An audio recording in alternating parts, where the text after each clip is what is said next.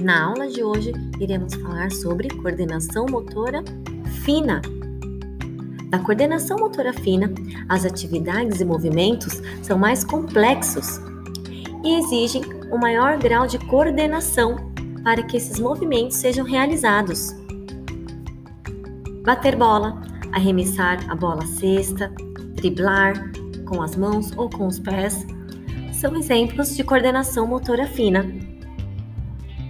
Na coordenação motora fina, podemos verificar o uso de pequenos músculos, como os das mãos ou os dos pés.